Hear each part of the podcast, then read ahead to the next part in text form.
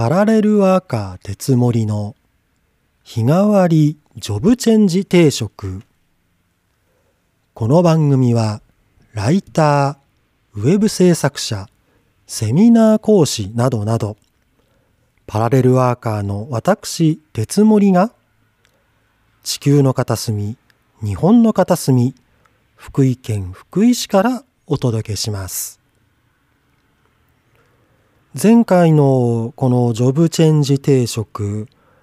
えー、私、新型コロナを発症しまして、えー、宿泊療養施設からの特別編ということでお届けしました。おかげさまで規定の療養期間といいますか、待機期間が終わりまして、えー、4日前に出所というか、えー、退出、退所をいたしました。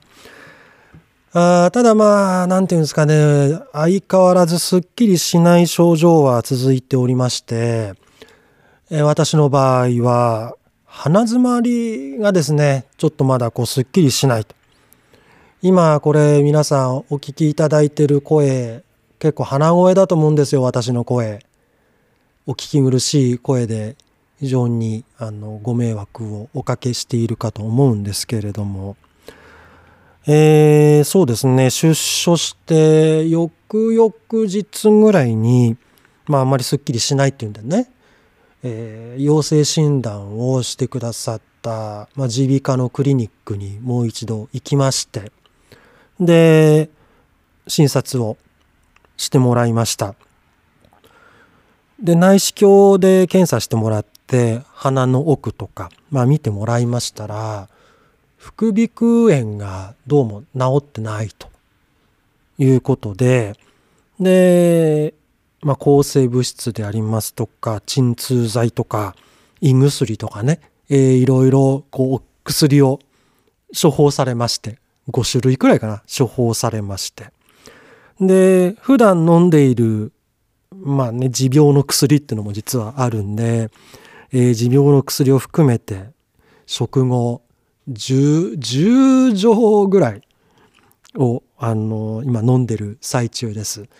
で、1週間、まあ、まずはまあ1週間飲んで、えー、様子を見てみましょうということで、えー、薬を処方されたんですけれども、まあね、飲み終わった頃には症状が改善してるといいなと願いつつ今、えー、地味に地道に薬を飲んでいるところでございます。えー、今日この番組を収録しているのが12月の18日です。2022年、もうすぐ終わりですけれども、2022年の12月18日。えー、年末に向かって、まあ、人の往来も増えてきましてね。あの、当地の、当地ってこの福井県の新型コロナの感染状況というのも、え再び増加傾向に今あります。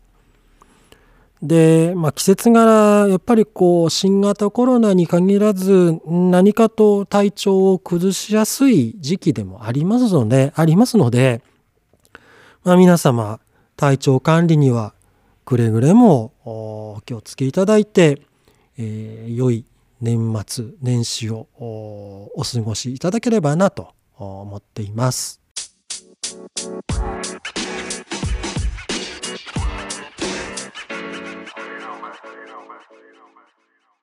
えー、このポッドキャストで何回か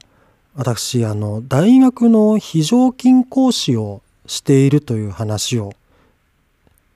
してるのかなと思うんですけれどもえー、私の勤務先というのは15年以上、えー、大学でね、えー、まあ、私はそんなに長くあの働いてはないんですけれども、え勤務先の大学では15年以上、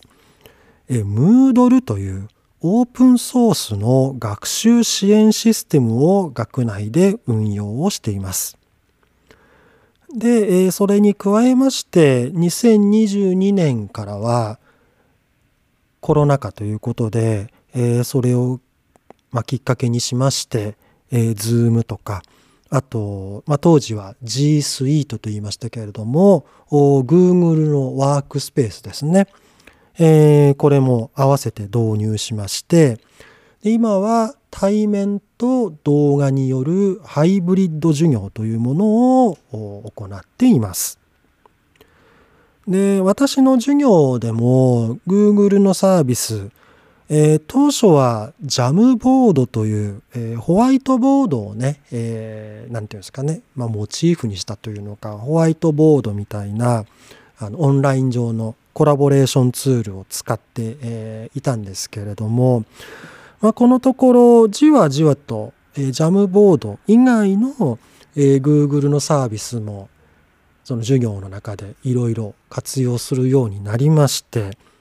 ね、それまでは比較的そのムードルを中心とした、え教材の作り方とか授業の展開の仕方っていうのをやってきたんですけれども、えー、最近その Google のサービスを、まあ、ジャムボード以外のサービスも、えー、少しずつ使うようになってきました。えー、今まで例えばそうですねあの課題をこう学生に、えー、作成してもらってでそれを提出するというような場面においても、えー、これまではワードで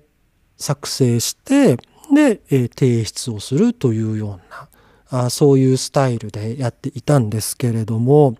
え、例えばそれをね Google のこうドキュメントで、えー、制作をして、え、提出をさせたりとかあとあの課題の相互評価っていうのもやるんですけれどもえ、えーま、提出したその課題をペアを組んだ相手に評価してもらうというそういう相互評価というものもやったりするんですけれども、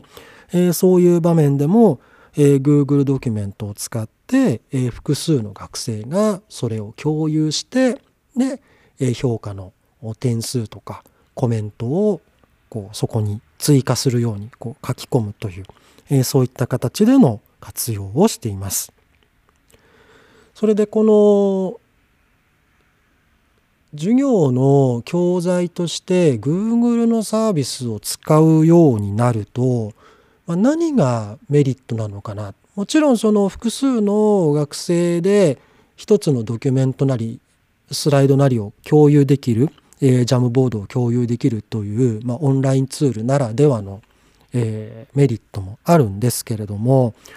この Google のサービスを使うことによるメリットとして何があるのかなっというと、ま、その一つとして、えー、GAS というのが使えるというのがあるんですね。この GAS えー、正式には Google Apps Script というんですけれどもスクリプト、まあ、短い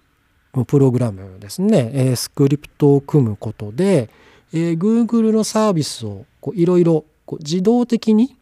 えー、連携させたりとか、えー、自動的に何かしらこう処理をしたりというようなことができるんですね。どうでしょう、まあ、今流行りの言葉で言うと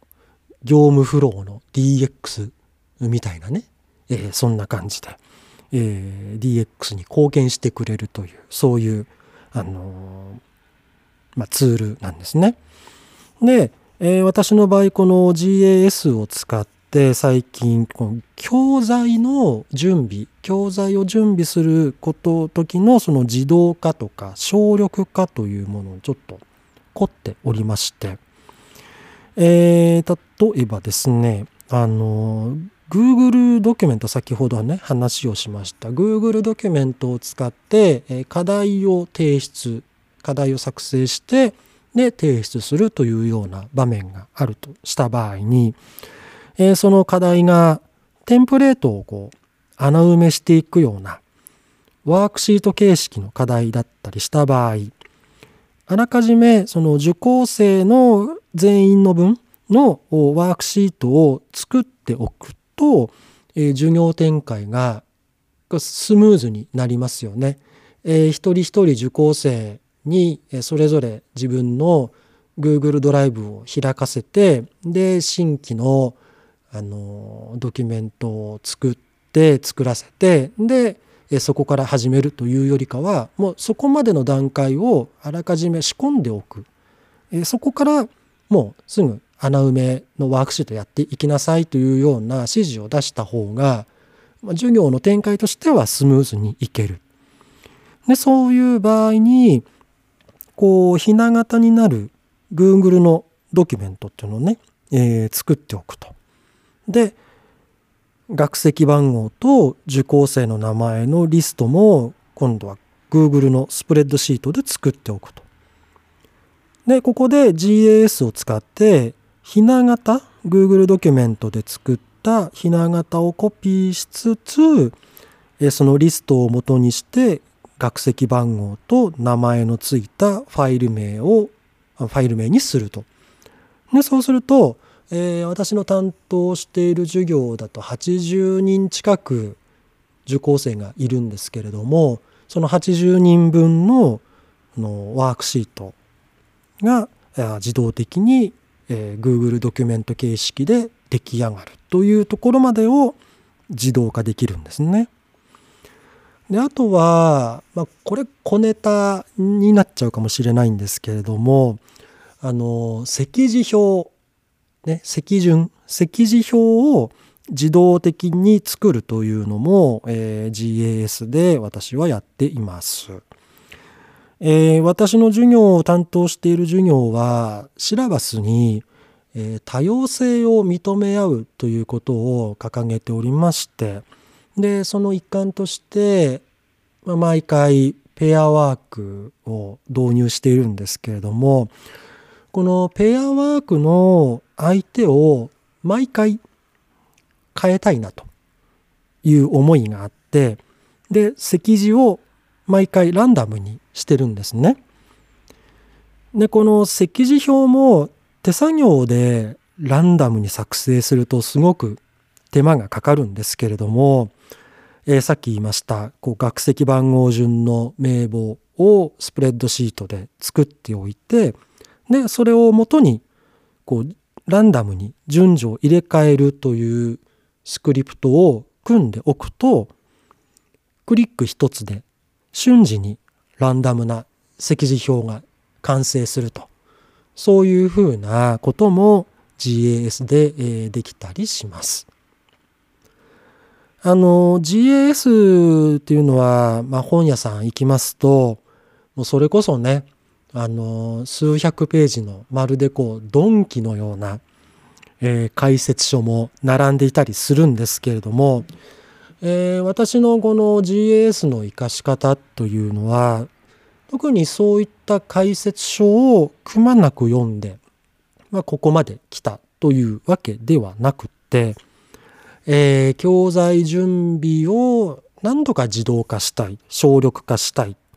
じゃあどうしたらできるかなというところで、えー、まあねあのよく、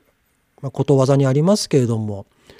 えー、必要は発明の母なんてね、えー、ことを言いますけれどもまさにそんな状態で、ね、GAS を少しこう使ってみようかな GAS で、えー、いろんな自動化をやろうというそこにこう最近凝っているわけなんです。で、これね、多分この GAS を覚えてやろう。これどんなプログラミング言語でもそうだと思うんですけれども、そのプログラム言語を覚えてやろうというアプローチだと、まあ他の方はわかんないですけども、私の場合は多分あまりこう長続きしなかったんじゃないかなと思うんですよ。でそうじゃなくって、こう実現したいことがある。何かしらこうプログラムでこういうふうなことを解決したいということがあってでそこからのそのプログラミングだからこそまあ何て言うんですかねちょっとあの夜中まで GAS と格闘することもあったりもするんですけれども、えー、まあ夜中までかかっても楽しく、えー、向き合えているのかなと思います。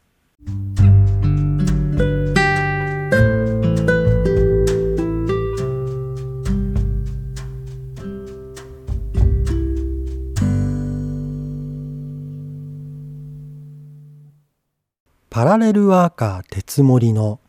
日替わりジョブチェンジ定食今回は GAS